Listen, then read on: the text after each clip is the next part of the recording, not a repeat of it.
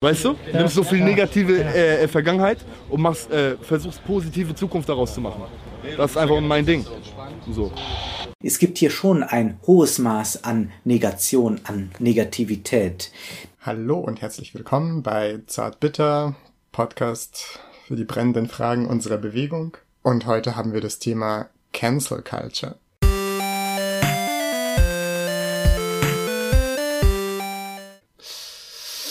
Hallo Lucius. Hallo, das ist natürlich ein sehr kontroverses Thema. Ja, und äh, ein Thema, das gerade ziemlich viel diskutiert wird, aus verschiedenen Blickwinkeln auch. Und äh, bei der Vorbereitung haben wir uns gefragt, wie wir das am besten machen, was interessiert unser Publikum. Wir müssen ja ein bisschen auf das Publikum eingehen, um mehr Reichweite zu bekommen. Auf jeden Fall, wir wollen ja irgendwann davon leben. Genau, und um das rauszufinden, müsste man eigentlich so eine Umfrage unter den ganz vielen Zuhörerinnen und Zuhörer machen und das war viel zu kompliziert. Also haben wir uns entschlossen, die Instanz zu fragen, die sowas auf jeden Fall weiß, Gott. nämlich genau eine künstliche Intelligenz. Ah. Ich habe die künstliche Intelligenz gebeten, uns zehn Fragen zum Thema Cancel Culture aufzuschreiben und hat sie auch gemacht. Und dann habe ich die Fragen, die waren auf Englisch, noch durch ein Übersetzungstool gejagt. Und mit diesen Fragen werden wir uns heute gegenseitig interviewen. Bist ah. du bereit?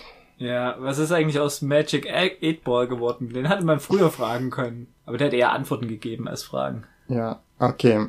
Also, die erste Frage lautet, was ist die Definition von Cancel Culture? Ja, das ist eine gute Frage. Ich glaube auch, es ist ein bisschen äh, schwierig, auch für mich persönlich, so eine Definition davon aus, aufzustellen, weil es eigentlich ziemlich gegensätzliche Ansichten dazu gibt von Leuten, die sagen, es gibt überhaupt keine Cancel Culture und dieser Begriff Cancel Culture ist nur so ein rechter oder konservativer ähm, Talking Point, um berechtigte Kritik aus progressivem Lager oder von links äh, so fertig zu machen oder abzuweisen. Auf der anderen Seite gibt es, glaube ich, Leute, die sagen, Cancel Culture ist so eine krasse totalitäre Zensurkultur, die uns alle dazu zwingt, unsere wahren Gedanken zu verstecken, wenn man die nicht mehr in der Öffentlichkeit äußern kann und äh, die Meinungsfreiheit zerstört und alles mögliche andere kaputt macht. Ich glaube, irgendwo zwischen diesen zwei Extremen schwappt diese Diskussion hin und her. Ich würde vielleicht pragmatisch sagen, dass Cancel Culture so Sachen enthält, die es wahrscheinlich auch davor schon gab.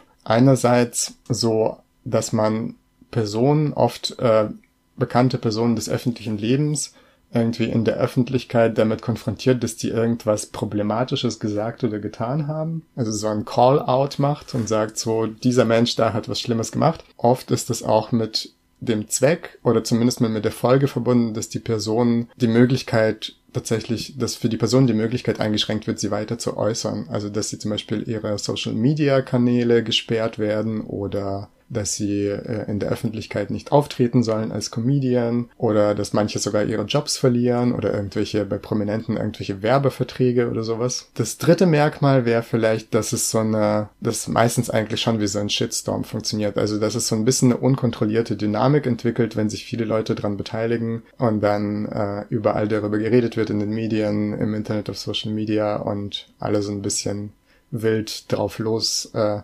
anfangen, darüber zu debattieren, ob jetzt dieser Fall, wie es sich mit diesem Fall so verhält. So, ne, so Call-out, äh, weiß nicht, so, ich glaube, Deplatforming nennt sich das auf Englisch, also dass man Leuten so die Lebensgrundlagen raubt, nein, dass man Leuten die wow.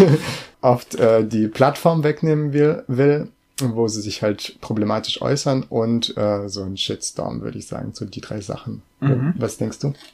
Ähm, ich glaube, der Zweck ist äh, die Einschränkung von Reichweite das passiert halt über halt eben die Aufforderung und meistens ist ja quasi die Person, die ähm, dann vielleicht tatsächlich kennen sind oder dazu in der Lage sind, sind ja andere Personen als von denen, von denen diese Forderung kommt, weil sonst würden die diese Person erst gar nicht engagieren oder verpflichten oder sonst etwas.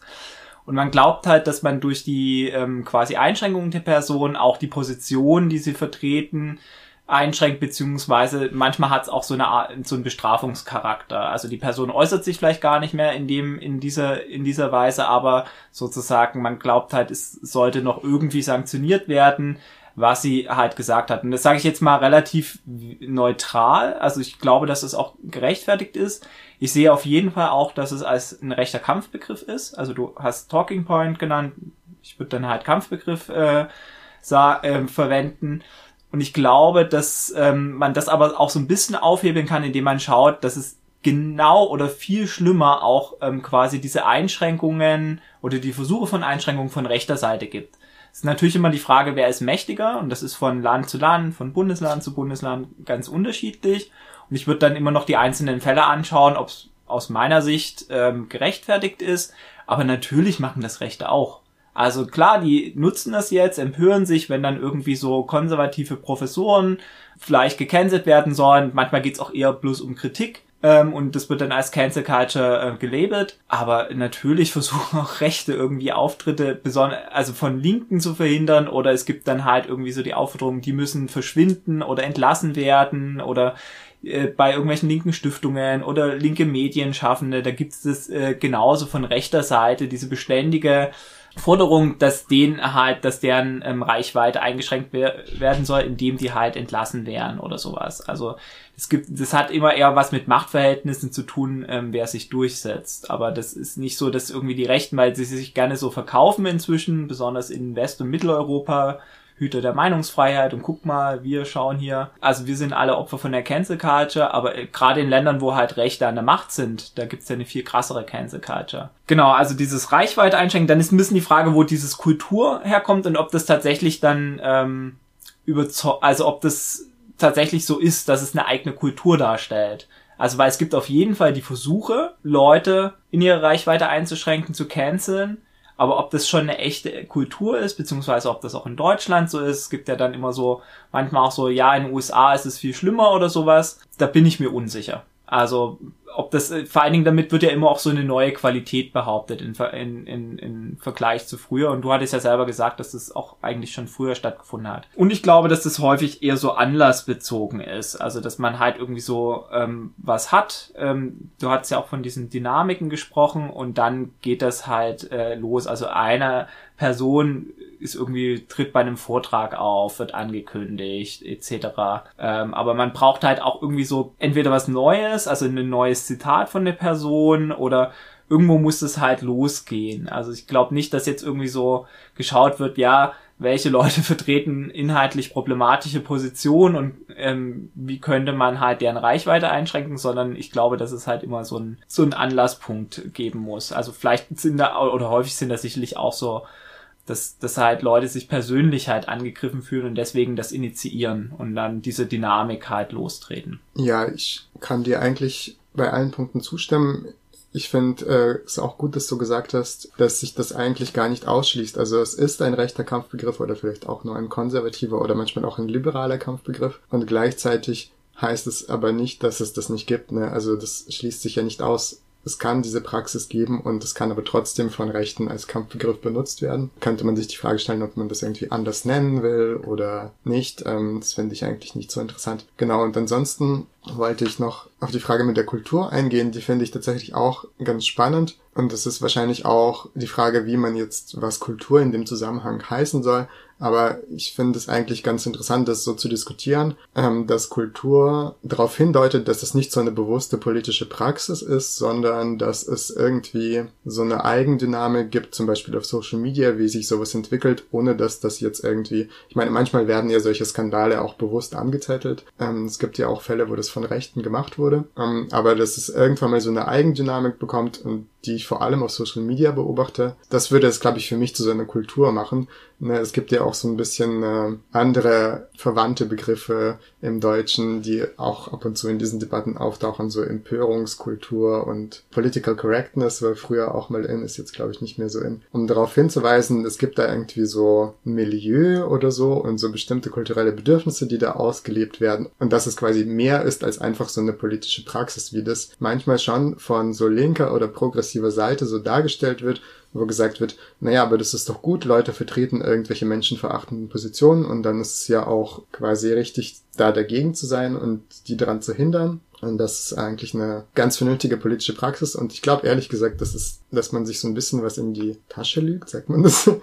Dass man sich ein bisschen was vorlügt, wenn man das nur als das betrachtet. Weil als politische Praxis taucht das durchaus, kann das durchaus auftauchen, hat aber auch, glaube ich, viele ähm, negative Momente. Dadurch, dass es eben nicht nur als politische Praxis funktioniert, sondern schon auch als so eine bestimmte Social Media Umgangsweise mit gesellschaftlichen Problemen, sage ich jetzt mal. Vielleicht können wir darüber mehr reden. Und dann wollte ich noch ergänzen, ich finde es auch ganz interessant, dass das Canceln selber äh, auf verschiedene Art und Weise stattfinden kann. Also es kann diesen Fall geben, wo jemand, äh, wo irgendwie so ein problematischer Vortrag angekündigt ist und Leute machen so Protest und dann wird der Vortrag angesagt, abgesagt. Und da ist schon gar nicht mehr so klar, wer jetzt eigentlich gecancelt hat. Also war es zum Beispiel die Uni, die dann den Referenten oder die Referentin gecancelt hat oder waren es die Protestierenden? Und manchmal ist es auch so, dass diese Forderung gar nicht quasi auftaucht, jemanden zu canceln, sondern dass im Internet nur überall steht, dass jemand was Schlimmes getan hat und dann wird die Person einfach entlassen, weil es für die, für das Unternehmen zum Beispiel irgendwie nicht cool ist, dass jetzt so eine problematische Person für das Unternehmen steht und damit assoziiert wird und so.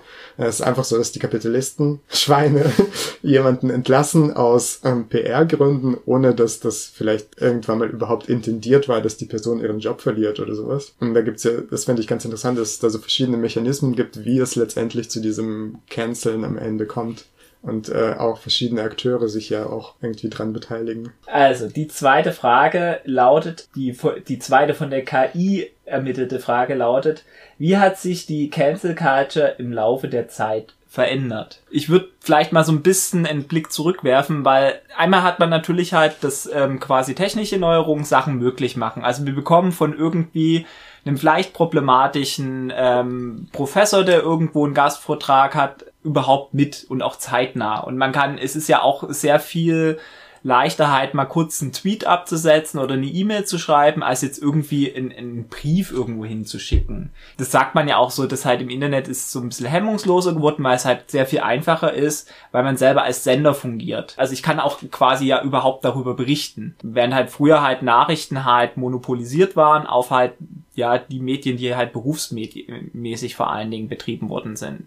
Also ich glaube, da hat sich schon was verändert, aber ich weiß gar nicht, ob das so, also wenn man jetzt mal, es gibt ja unterschiedliche Bereiche, wo Cancer Culture zum Tragen kommt. Nehmen wir jetzt mal meinetwegen die Universität und da wird immer so ein bisschen getan, auch von dann eben rechter und reaktionärer Seite, das ist eine neue Qualität. Sowas hat es noch nie gegeben. So. Und wenn man sich aber mal anschaut, wie in Westdeutschland 1968, was es da für Sit-ins gab gegen irgendwelche Professoren, wenn dann irgendwie jemand aufgetreten ist, der ähm, von irgendwie auch eine politisch unliebsame Meinung vertreten hat oder Position. Ich weiß gar nicht, ob das so was Neues ist. Ich würde sogar teilweise sagen, wenn ich wenn ich so die, die, die äh, Aufnahmen oder die Berichte lese aus der Ze Zeit, dass es vielleicht sogar härter war. Also dass da wirklich auch im Hörsaal mal gekämpft worden ist und so weiter.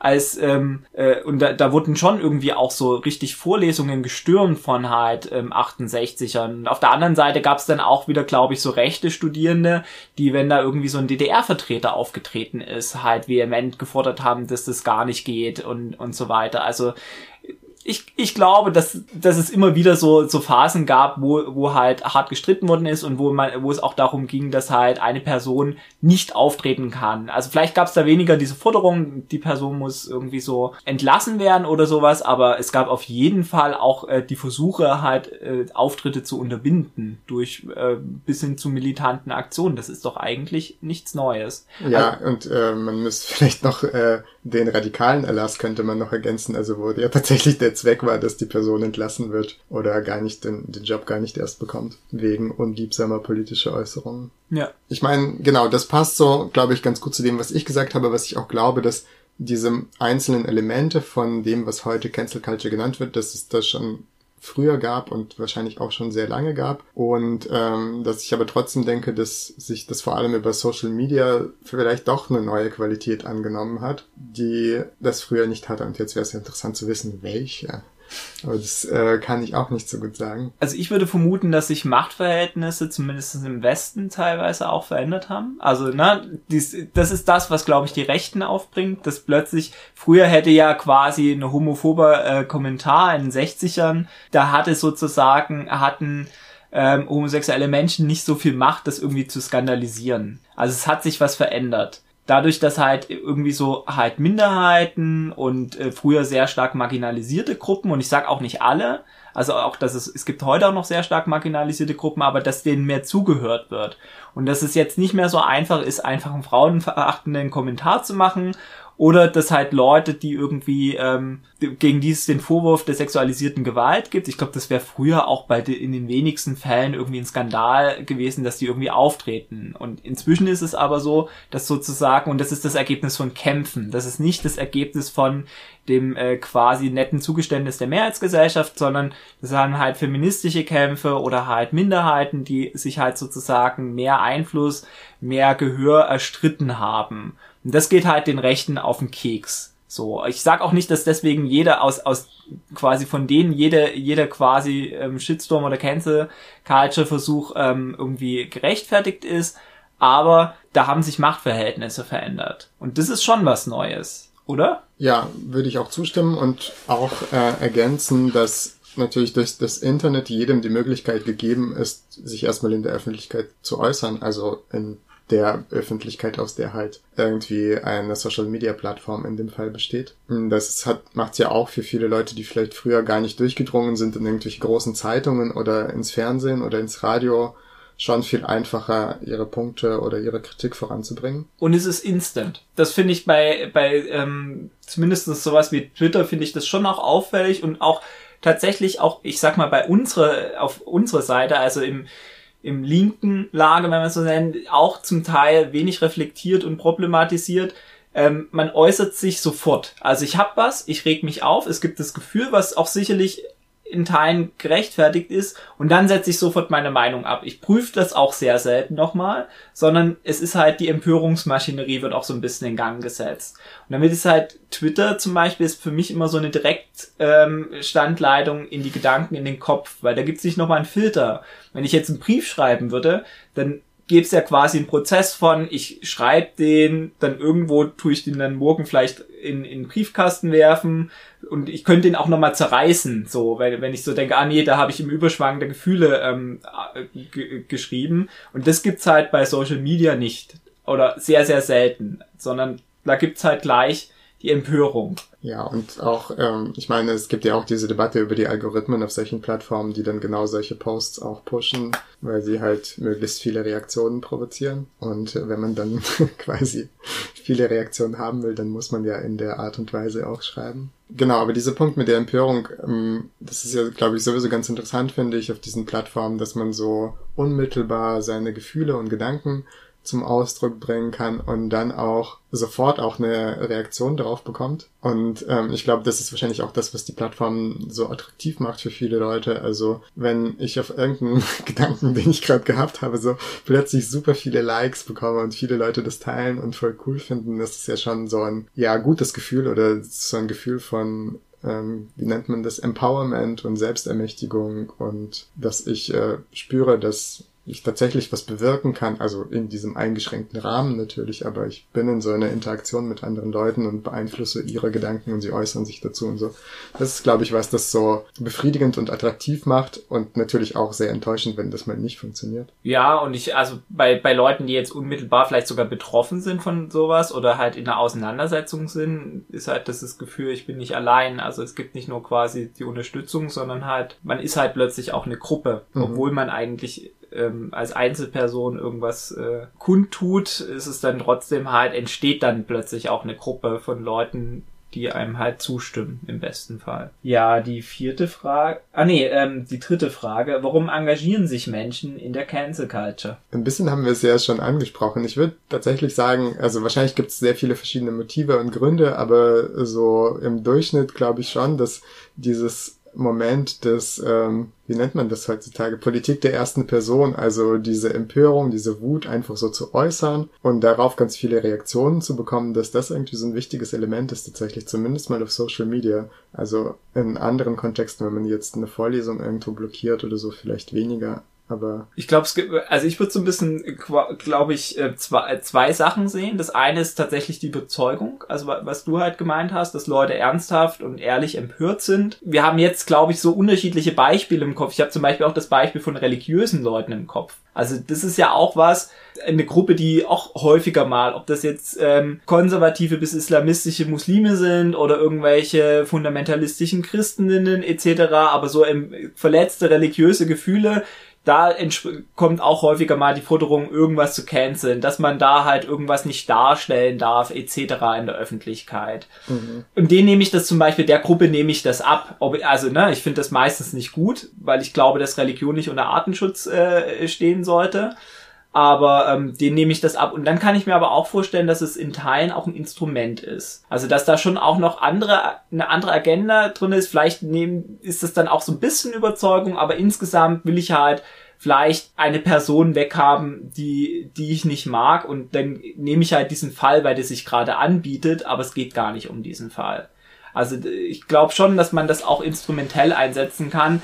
Wie oft das passiert, das weiß ich nicht, weil das natürlich Leute nie so zugeben. Es geht allen bloß immer um die Sache. Genau, daneben gibt es sicherlich auch noch mehr Motive, wie dass ich, es gibt immer auch, und es gibt es auch auf linker Seite, das muss man ganz ehrlich sagen, halt so die Leute, die sich dadurch halt ähm, quasi halt Aufmerksamkeit verschaffen und Beifall. Also so, ich bin der Superfeminist ähm, und krieg dann auch richtig viel Fame dafür. Und ich war das ja, der das hier vorangetragen hat. Also die Ritter der Gerechtigkeit, die da voraneilen, denen es aber eigentlich gar nicht um den Fall geht, sondern die halt den Applaus mögen oder äh, keine Ahnung. Bei manchen habe ich auch so das Gefühl, dass auch sowas wie Flirtversuche da mit reinspielen weil ich dann besser ankomme, weil ich halt Mr. Superfeminist bin. Ähm, also das gibt's auf jeden Fall auch. Das äh, habe ich jeden Fall, meine ich schon beobachtet zu haben. Ja, ich würde vielleicht das nicht so ausschließlich äh, behaupten, dass es ihnen dann nicht um den Fall geht, sondern nur um äh, fallfremde Interessen, aber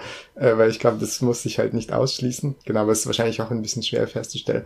Ich könnte mir auch vorstellen, dass es äh, vor allem, wenn es um so prominente Persönlichkeiten geht, dass es auch so ein bisschen so eine Lust daran gibt, so diese Leute fallen irgendwie zu sehen. Ne? Da ist halt jemand, der halt voll krass bekannt ist und reich. Und ähm, wenn wir uns jetzt alle zusammenschließen, dann können wir diese Person halt richtig zu Fall bringen. Ich meine, das ist so ein Gefühl von Wirksamkeit äh, und auch von Macht und auch irgendwie so ein bisschen, ähm, ich glaube, ich könnte mich da wahrscheinlich so ganz gut hineinversetzen. So eine perverse Lust daran, irgendwie jemanden, der sich wie so bisher wie so ein super äh, moralisch einwandfreie Person dargestellt wird, ihm dann nachzuweisen, nee, ist aber nicht so und du hast da dich doch falsch verhalten und wir machen dich jetzt fertig so ein bisschen. Würde mich mal interessieren, welche Rolle das spielt. Klar, also psychologisch ist es auf jeden Fall auch nachvollziehbar.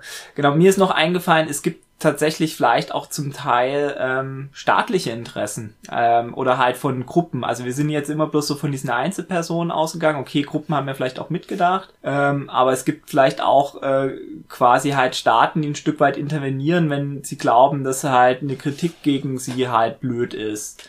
Das finde ich auch, auch da wiederum habe ich ein Beispiel, wo ich auch nicht sagen will, dass ich das immer, also nicht nachvollziehbar kann, wenn zum Beispiel Israel versucht halt irgendwie so diese BDS-Vertreter, Vertreterinnen halt auch zu canceln. Ich weiß nicht, inwiefern die da involviert sind, aber ich glaube schon, dass manchmal die Botschaft da auch irgendwie so anklopft und sagt, hä, warum zum Teufel lasst ihr die Person hier auftreten, die ja eigentlich des Existenzrechts äh, mhm. von Israel ähm, äh, nicht akzeptiert. Ähm, und das gibt sicherlich auch bei vielen anderen Staaten. Das ist jetzt bloß das Beispiel, was mir einfällt und wo ich das auch durchaus nachvollziehbar äh, finde. Aber also auch das wäre eine Gruppe, die halt ähm, sich bemüht, Sachen zu canceln. Okay, vierte Frage. Was sind mögliche Folgen der Teilnahme an der Cancel Culture? Wobei ich da so ein bisschen unsicher bin, äh, die Folgen für die, die davon betroffen sind oder die, die das quasi ausführen. Du kannst es aussuchen. wie du die Frage interpretierst. Ja, ich finde die Frage ein bisschen langweilig. Vielleicht können wir auch zu der nächsten Frage springen. Ich glaube, okay. ich habe auf jeden Fall schon, klar, man bekommt ja die Folgen so ein bisschen mit. Äh, und interessanterweise bekommt man, glaube ich, die Folgen vor allem für so prominentere Leute mit, ne? Weil die stehen in der Öffentlichkeit und klar, dann gibt's dann halt äh, diesen, wie heißt diese deutsche Torwart, der irgendwie Probleme bekommen hat, weil er so eine SMS oder WhatsApp-Nachricht an die falsche Person verschickt hat mit so rassistischen Stereotypen. Ach so, ja, ich weiß, dass ja, es bei, bei Palmer das, das auch verwendet ich, hat, ja. aber hey, Fußball. Genau. Also, ne, dass dann Leute so ihren Job verlieren ähm, und ich glaube, es gibt auch mittlerweile einige Fälle, äh, die zum Suizid geführt haben. Also wo Leute im Internet so krass äh, angegangen wurden, dass die das irgendwie nicht ausgehalten haben. Genau, und äh, ja, je nachdem wahrscheinlich, wie äh, gut man damit umgehen kann, ist es vermutlich unterschiedlich. Was ich aber interessant finde, ich glaube, es gibt ganz viele Fälle von Cancel Culture, die vielleicht als solche gar nicht ähm, benannt werden und äh, über die wir gar nichts mitbekommen, weil die halt nicht, äh, weil es dann nicht um bekannte Persönlichkeiten geht. Ne? Also zum Beispiel, was ich oft auf, äh, ich habe ja einen Instagram-Account, hin und wieder mitbekomme, dass dann so aufgefordert wird, irgendwelchen Accounts nicht mehr zu folgen. So, ich habe, ich schreibe jetzt meine ganze Freundesliste an, folgt nicht diesem Account, weil der hat irgendwas Schlimmes gemacht und wenn ich merke, dass ihr ihm immer noch folgt, dann lösche ich euch aus meiner Freundesliste, ne, so irgendwelchen, irgendwelchen, keine Ahnung, äh, Auseinandersetzungen über Sexismus oder Rassismus, so, dann hast du halt eine, in Anführungszeichen, falsche Position zum Rassismus oder zum Ukraine-Krieg oder zu was weiß ich, und dann wird so aufgefordert, eine Person eigentlich so zu isolieren, äh, also online zumindest mal, und dir nicht zu folgen, und ich glaube, das hat für Leute, die äh, sehr viel Zeit online verbringen und da so ihre ganze, ihren ganzen Freundeskreis, ganz viele von ihren sozialen Kontakte haben, kann das schon irgendwie eine ziemlich ruinöse Wirkung haben, wenn man dann wirklich gecancelt wird. Ne? Also weil die Leute, glaube ich, schon so oft ins Internet gehen, um sich diese Bestätigung da auch zu holen und so gute Gefühle und vielleicht auch ähm, damit irgendwie ihren tristen Alltag kompensieren. Und wenn das dann plötzlich zusammenbricht, weil man halt irgendwie, weil irgendeine Autorität in Sachen Rassismus irgendwas nicht gefallen hat, was man da irgendwo geschrieben hat in einem Kommentar, äh, dann kann das, glaube ich, schon ziemlich krass sein für die Leute, aber wir kriegen es halt einfach nicht mit, glaube ich, also ein Großteil davon. Ja, ich, also na, es sind natürlich unterschiedliche Positionen ähm, äh, oder es, es sind wichtig äh, von den Leuten, die davon betroffen sind. Also ein äh, Professor wird seine Stelle normalerweise nicht ver äh, verlieren. Also vielleicht gibt's halt mal da irgendwie so ein das äh, in, der, in der Vorlesung gestört wird, aber der hat einen sicheren Job. Und das ist was anderes, als wenn es einen Selbstständigen betrifft, der vielleicht prekär ist und oder keine Ahnung ähm, gegen J.K. Rowling gab's ja auch äh, so quasi Aufrufe äh, und da, da ist es so, die ist halt eine Multimillionärin, also ähm, das wird die vielleicht auch geschmerzt haben, aber da äh, die hat halt glaube ich keine großen Nachteile, während das halt bei anderen viel also viel wirklich auch existenzbedrohend sein kann. Mhm. Nächste Frage. Nächste Frage. Was hat die KI noch ausgespuckt? Wie können wir sicherstellen, dass die Cancel Culture nicht zu einer Entschuldigung für Online-Mobbing wird? Können wir nicht.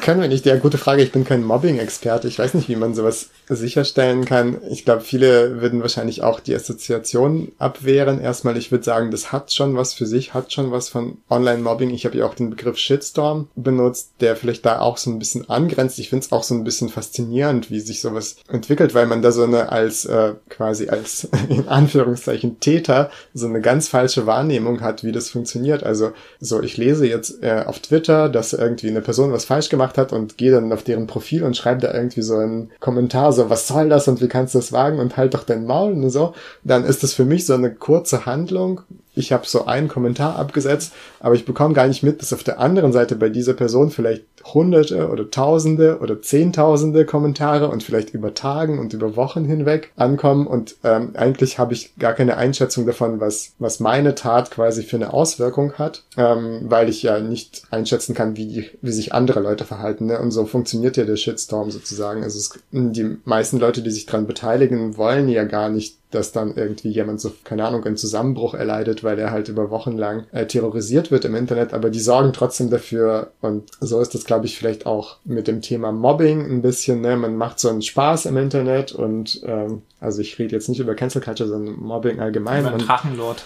Genau, man macht so einen Spaß über Drachenlord und am Ende ähm, entsteht ein, halt ein krasses Problem draus für die betroffene Person, ohne dass man es vielleicht beabsichtigt hat oder man hat's halt, man hat halt einfach nicht drüber nachgedacht. Ne? Und sowas kann, glaube ich, auch bei diesen problematischen Seiten von Cancel Culture durchaus passieren und wie man das jetzt sicherstellen kann, dass es nicht passiert ist. Ich meine, also ich finde sowieso, de, diese, diese Frage unterstellt so ein bisschen, als würden wir Cancel Culture so als bewusste Praxis betreiben und ich würde sagen, dass das halt nicht so nicht der Fall ist, also dass dieser Begriff der Kultur da durchaus angemessen ist und ähm, dass es als bewusste Praxis eigentlich sehr viele Schwachstellen hat, also über die man eigentlich äh, reden müsste und die vielleicht äh, also, also sehr sehr schwierig äh, abzuwenden oder zu kontrollieren sind. Vielleicht, also zum Beispiel neben diesem Mobbing-Charakter würde mir auch noch einfallen, dass eigentlich diese Idee, dass wir eine Person mit unseren öffentlichen Äußerungen dazu auffordern, äh, Verantwortung für ihr schlechtes Verhalten zu übernehmen,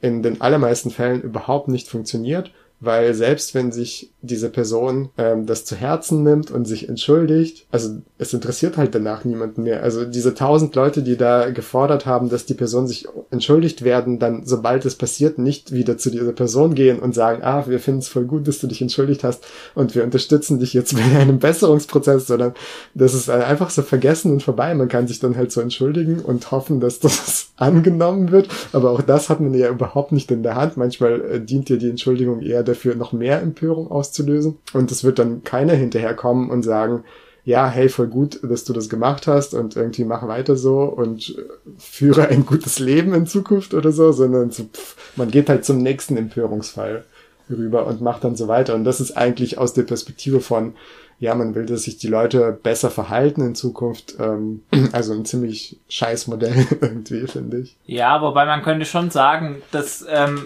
meinetwegen jetzt, was weiß ich, Mitglieder von einer Band, ähm, die durch sexualisierte Übergriffe aufgefallen sind, wenn es nicht diesen Shitstorm gegen sie gibt, der dann halt sie sanktioniert, weil infolgedessen halt vielleicht auch ein Konzerte von ihnen abge gesagt werden, dann, dann gehen die auch nicht drauf ein. Also man erzwingt sich eine Reaktion, die man sonst auch nicht bekommen würde. Also es ist eine Möglichkeit, ob ich die jetzt immer gut finde, tendenziell nö. Aber also ich sehe schon auch, dass es, dass es manchmal funktioniert und dass es auch einige Fälle gibt, wo es aus meiner Perspektive die richtigen trifft.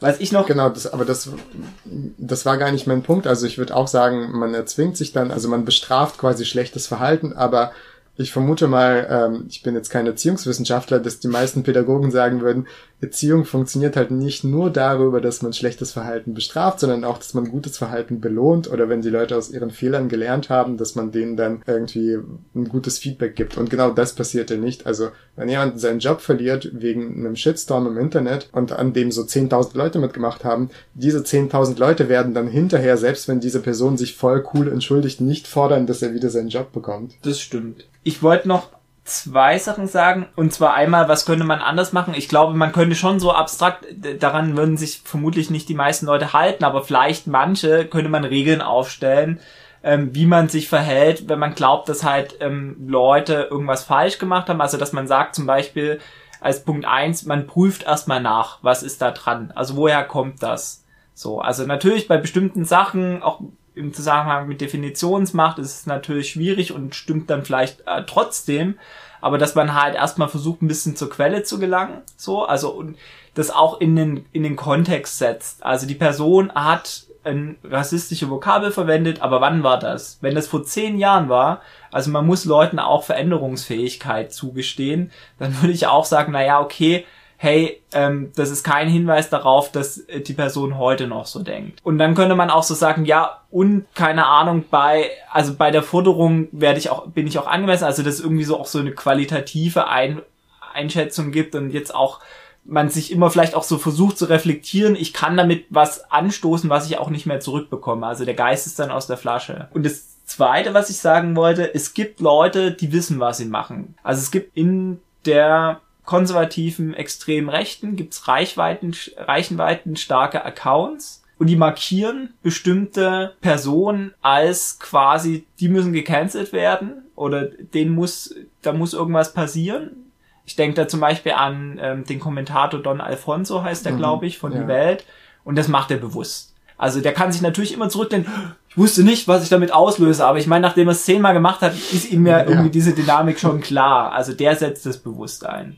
Ja. Also das gibt's schon auch. Ich glaube, bei den meisten, die was initiieren, okay, die wussten das halt nicht, ähm, aber also Don Alfonso und Co., die wissen das und die nutzen das, ihre Reichweite. Genau, und da sieht man auch vielleicht einen Unterschied, weil diese rechten Internetkrieger, denen geht's ja nicht darum, quasi die Personen, die sie als Opfer ausgewählt haben, in dem Sinne zu bessern oder sowas. Also die wollen die halt kaputt machen. Während es von linker Seite oft so vorgebracht wird, na ja, die Person bekommt dann schon was ab, aber nur damit sie sich halt in Zukunft besser verhält und nicht mehr sexistisch ist oder nicht mehr rassistisch ist und so.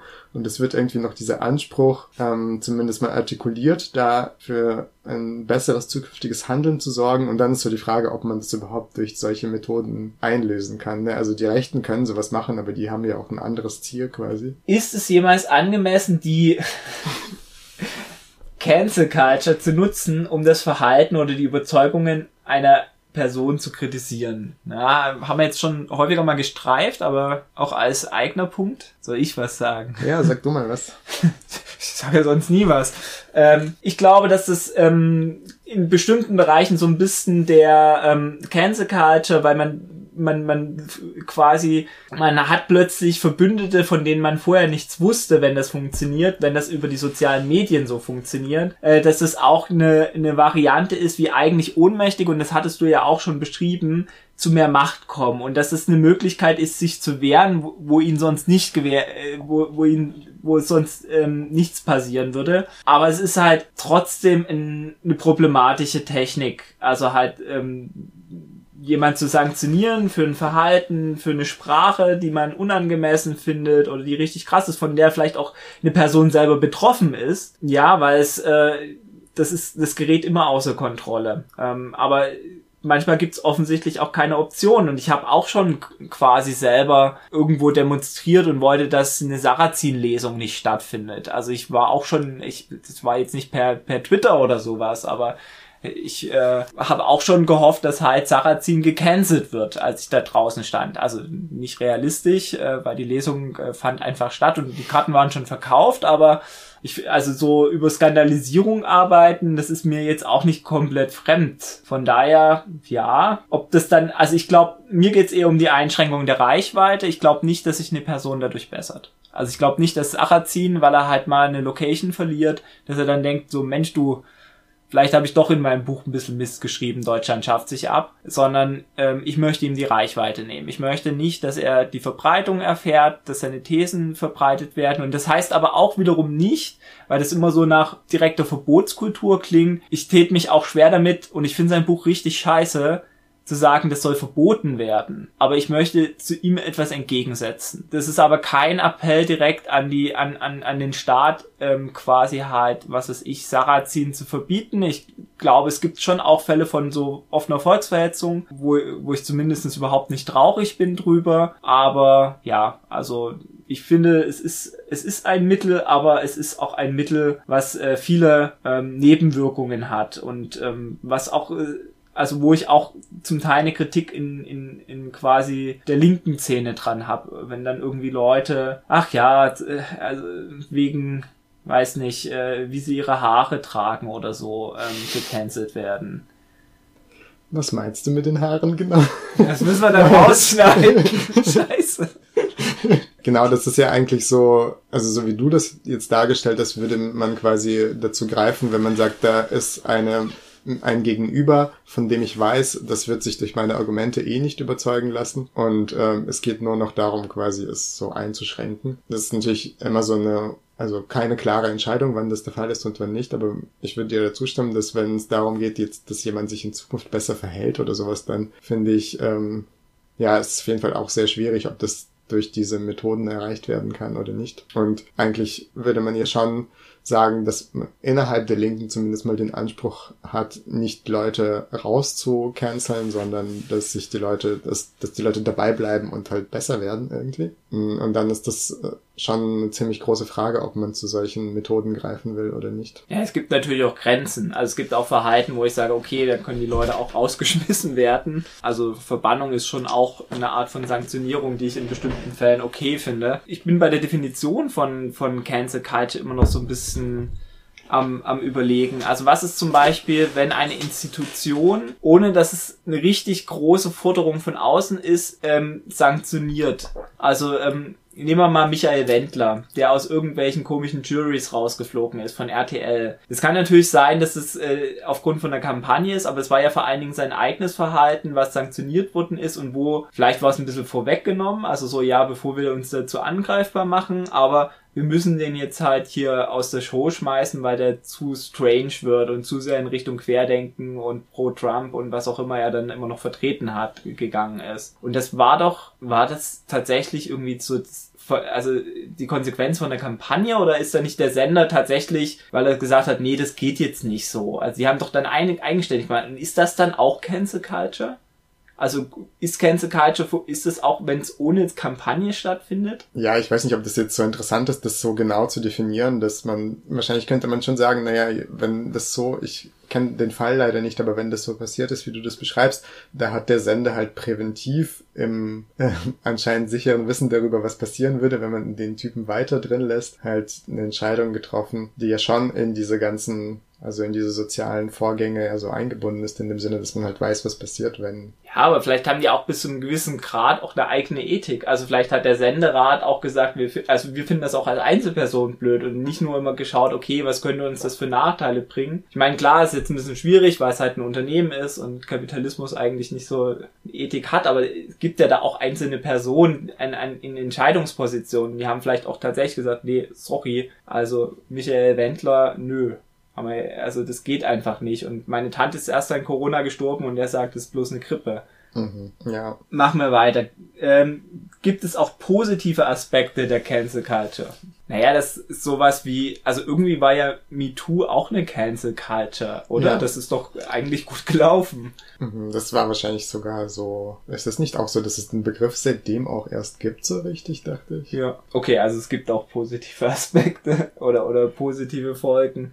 Ich meine, das Harvey Weinstein und äh, die anderen Leute halt, äh, obwohl die so sehr mächtig waren und doch reich, ähm, dass die gestoppt worden sind, ja, war ja genau. irgendwie gut. Ne? Das ist ja sozusagen dieser Punkt, den auch so viele progressive Leute da machen, zu sagen, naja, durch Cancel Culture oder durch dieses Verhalten etablieren wir so bestimmte Standards in der Öffentlichkeit, wie man sich verhalten sollte oder was man sagen sollte und was nicht. Und das sind erstmal gute Standards, ne? dass man zum Beispiel Frauen nicht belästigt oder ihnen sexuelle Gewalt antut oder Minderjährigen und so, das sind gute Standards und das ist halt die Praxis, also und das ist sehr wahrscheinlich auch so, ne? Also natürlich gibt's in jeder Gesellschaft irgendeine Form von sozialem Druck, das unerwünschtes Verhalten ausschließt in dem Fall ist es ja auch ein Ausschluss, also ein ganz guter Ausschluss, weil dieses unerwünschte Verhalten eben schlimm ist. Das ist jetzt ein bisschen ein Nebengleis, aber ich, ich verbinde halt auch mit Cancel Culture einen Ausschluss aus dem Diskurs. Und das ist ja was anderes als ein Streit. Also es geht ja, ne, so, ähm, das ist glaube ich auch bei den Kritikern und Kritikerinnen häufig der Fall, dass sie sagen, naja, wir würden eigentlich gerne mit euch diskutieren, aber ihr wollt euch noch nicht mal auf ein Podium setzen mit uns. Mhm. Ähm, das finde ich in, in bestimmten Bereichen auch problematisch. Ich finde jetzt so mit, keine Ahnung, AfD oder so, finde ich das überhaupt nicht schlimm. ähm, mit denen muss man sich nicht auf dem Podium sitzen und ihnen dieses Podium dann demzufolge anbieten. Aber bei bestimmten Sachen finde ich tatsächlich, ja, finde ich es schwierig, dass man dann halt nicht ähm, quasi einfach die Argumente misst und sagt so, ja, hey, du vertrittst das, aber ich finde halt ähm, Geschlechterdekonstruktivismus halt überzeugender und ich kann dir das an den und den äh, Beispielen und Argumenten quasi belegen, weil ich meine, wenn man die Position hat, dann ist man ja auch irgendwie von der Gültigkeit äh, und der Überzeugungskraft der eigenen Argumente so ein bisschen überzeugt. Voll. Und ähm, ich finde, also genau, da würde ich zustimmen. Und ich finde, das zeigt eigentlich ganz interessant, wie Leute das ähm, vielleicht missinterpretieren, was Cancel Culture ist. Ne? Also wenn ich jetzt, jetzt so ein liberaler Mensch bin und ich bin voll für Meinungsfreiheit und alles muss durchdiskutiert werden und äh, es gibt dann so einen Fall, wo jemand gecancelt wurde und ich gehe so auf Leute zu und sage, warum habt ihr ihn gecancelt? Man hätte ja mit ihm diskutieren können und die Leute sagen, ich habe den nicht gecancelt, ich habe nur auf Twitter geschrieben, dass der halt irgendwelchen Blödsinn gesagt hat. Ich war, bin ja nicht dafür verantwortlich, dass sie jetzt irgendwo ausgeladen wurde oder dass er, dass die Person ihren Job verloren hat oder was weiß ich. Ich habe halt ihn einfach nur kritisiert und kritisieren darf man ja wohl noch und das willst du ja auch, dass man Personen kritisieren kann. Und dann gibt es dieses, glaube ich, Missverständnis darüber, dass Cancel Culture etwas ist, was von der eigenen Absicht so ein bisschen abhängt. Ne? Also keiner hat was falsch gemacht. Die eine Person hat sich als anständige Bürgerin verhalten und falsche Aussagen kritisiert im Internet für alle zugänglich und dann ist halt irgendwas Schlimmes passiert und ich glaube, das kommt daher, dass Cancel Culture tatsächlich nicht äh, keine Diskussion ist, sondern das irgendwie so ein komischer sozialer Mechanismus, wenn man den einmal so anschmeißt, dann kommt da irgendwas am Ende raus, was du überhaupt nicht kontrollieren kannst und nicht steuern kannst. Und manchmal ist es vielleicht gut, was da rauskommt und manchmal ist es vielleicht richtig scheiße, was da rauskommt. Ähm, und das muss man halt, ja, das muss man sich halt klar machen, dass das nicht einfach nur so, also man kann durchaus auf dieser Ebene so diskutieren, mit wem kann man sich auf ein Podium setzen und mit wem nicht, aber das sind so Fragen, die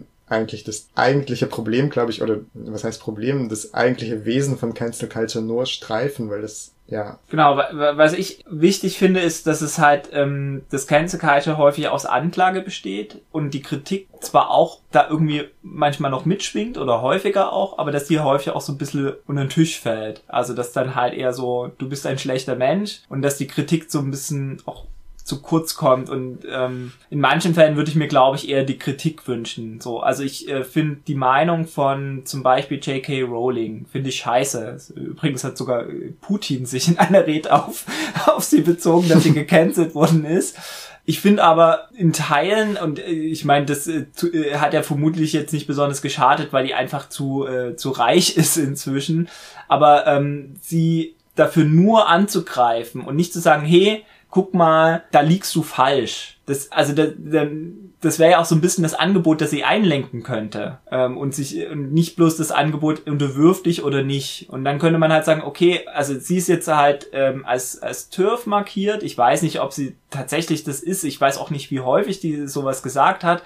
Aber ich würde mir manchmal wünschen, dass halt Leute dann halt eher sagen, guck mal, diese Befürchtung, dass da halt irgendwie das äh, von Männern ausgenutzt wird, um in Frauen Schutzräume einzu einzudringen oder so, das ist halt Quatsch. Das gibt auch keine Statistik her oder sowas. Also dass man, dass man halt auf so eine Sachebene mehr widerspricht. Aber das ist natürlich auch in diesen ganzen Online-Schnelligkeit, Fast-Food-Kommentaren äh, oder, oder, oder so schnell, schnellen Kommentaren ist es natürlich, äh, ja, da, da geht halt so manchmal auch so diese sachliche Kritik unter, die ja auch durchaus streng sein kann und, und auch vehement, aber die halt vielleicht nicht so, du hast dieses Label und deswegen ähm, müssen wir dich jetzt boykottieren. Ja, voll. Und da würden ja auch viel, also andere Leute, die da mitlesen, viel mehr davon haben. Also mir geht's auch bei diesem Toiletten Dilemma auch so, dass ich das schon super auf dem Internet gelesen habe, dass es da so eine Auseinandersetzung darüber gibt. Aber ich muss sagen, ich kann mich darüber, also ich kann mich dazu gar nicht vernünftig verhalten, weil ich es überhaupt nicht einschätzen kann. Ich kann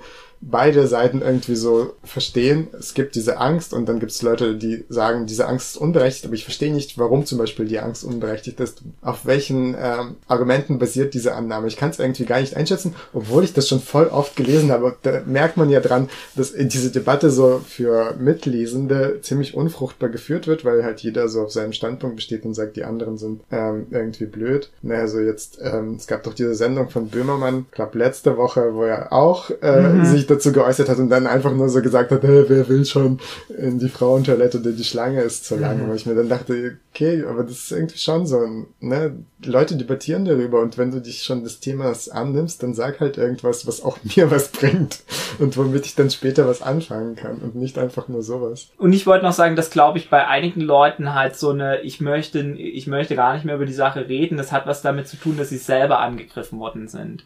Also es gibt doch, ähm, keine Ahnung, ähm, bei bestimmten Minderheiten, die jemand kritisieren, gibt's auch, dass, dass dann halt der Shitstorm auf sie niederprasselt und sie dann halt deswegen so ein bisschen in so eine Verteidigungsstellung auch in so einer dauernden sind. Und dann nimmt man, glaube ich, zum Teil gar nicht mehr wahr, wenn einfach Leute sind, die Fragen haben oder unsicher sind. Dass man dann halt so sagt, nee, entweder du bist für mich oder du bist gegen mich. Und das, das resultiert aber auch bei vielen Leuten halt aus halt dauernden Angriffen. Also, dass die selber angegriffen worden sind. Mhm. Ähm, und dass sie dadurch halt, ja, in so einer, ständig habe ich irgendwie meine Verteidigung oben Haltung sind. Und ich ich, ich finde, da fehlt halt, vielleicht sind das auch nicht die Leute, die dann diese Diskussion aufführen äh, müssen. Oder sicherlich nervt es auch manchmal Leute, dass sie halt nochmal Sachen erklären müssen. Also jetzt in einem ganz anderen Bereich, dass man halt irgendwie nochmal erklären muss, warum jetzt irgendwie so Israel nicht das Böse in der Welt ist, sondern halt auch einmal ein Staat wie jeder andere auch und auf der anderen Seite auch nochmal eine besondere Funktion hat.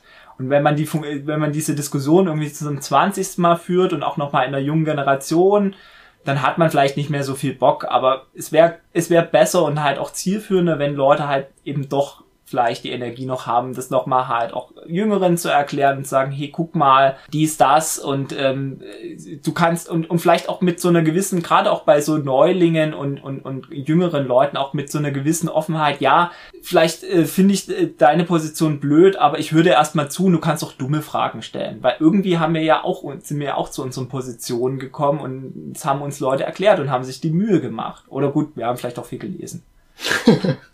Oder das. ja, ganz viel unbezahlte Bildungsarbeit verrichtet haben. Ich würde sagen, vielleicht beenden wir es an der Stelle, oder? Ja. Wir sind schon ziemlich weit gekommen und die anderen Fragen haben wir teilweise auch schon mit beantwortet. Gibt's dir noch ein Schlusswort? Was wäre denn dein Schlusswort? Wen muss man als nächstes canceln? Äh, Das weiß ich nicht. Ähm, äh, Es gibt sicherlich äh, einige Leute, die man canceln äh, muss. ähm, nee, mein Appell ist eher äh, tatsächlich, was ich auch schon gesagt hat, ähm, also schaut auch zu, woher es kommt und ähm, was dran ist. Also nicht nur, ich sehe da was, es passt mir ins Konzept und ich empöre mich, sondern tatsächlich auch so ein bisschen, was steckt dahinter und dann halt eben auch noch mal so eine so eine Einordnung aufgrund von was, also eine Qualifizierung. Also ähm, wie lange ist das Zitat her ähm, und und ähm, in welchem Kontext wurde das gesagt? Weil in, in den sozialen Medien kannst Sachen so gut ausschneiden oder oder oder also man man kann das auch nutzen quasi. Ja, seid wachsam. Scheiße, das war jetzt auch nicht so das beste Na Aber das seid wachsam fand ich gut. Ja, ich würde mich da anschließen. Ähm, ich ich würde mir, glaube ich, wünschen, ich habe das Gefühl, Leute so von aus der Linken, die sowas machen oder sich an sowas beteiligen, oder sage ich jetzt mal aus dem progressiven Lager, dass ähm, die so ein bisschen unterschätzen oder vielleicht auch gar nicht reflektieren, dass was da tatsächlich passiert, wenn man sowas macht, ähm, dass das nicht unbedingt aus ihren guten Wünschen und ähm, Motiven? genau aus ihren guten Wünschen und Motiven resultiert, sondern dass das halt voll der komplizierte Prozess ist, dass da viele so psychologische Bedürfnisse mit reinspielen, dass da viele so technische äh, Prozesse und Algorithmen mit reinspielen, dass da soziale Prozesse entstehen, die man eigentlich nicht mehr kontrollieren kann und dass das, dass man das eigentlich schon, finde ich, reflektieren muss, wenn man sich an sowas beteiligt. Das ist so ein bisschen wie Atomenergie. So, man kann das schon nutzen, so, aber es kann auch sehr schlimme, unerwartete Auswirkungen haben und deswegen muss man sich dreimal überlegen, ob man es wirklich nutzen will. Okay, dann ho- hoffen wir, es hat euch gefallen. Ähm, gerne auch konstruktive Kritik in die Kommentare. Und ähm, wir wünschen euch ein stressfreies Fest und äh, einen guten. Rutsch. Genau. Ähm, Ins neue Jahr. ja, wir hören uns dann 2023. Ein hoffentlich unglaublich politisch erfolgreiches Jahr.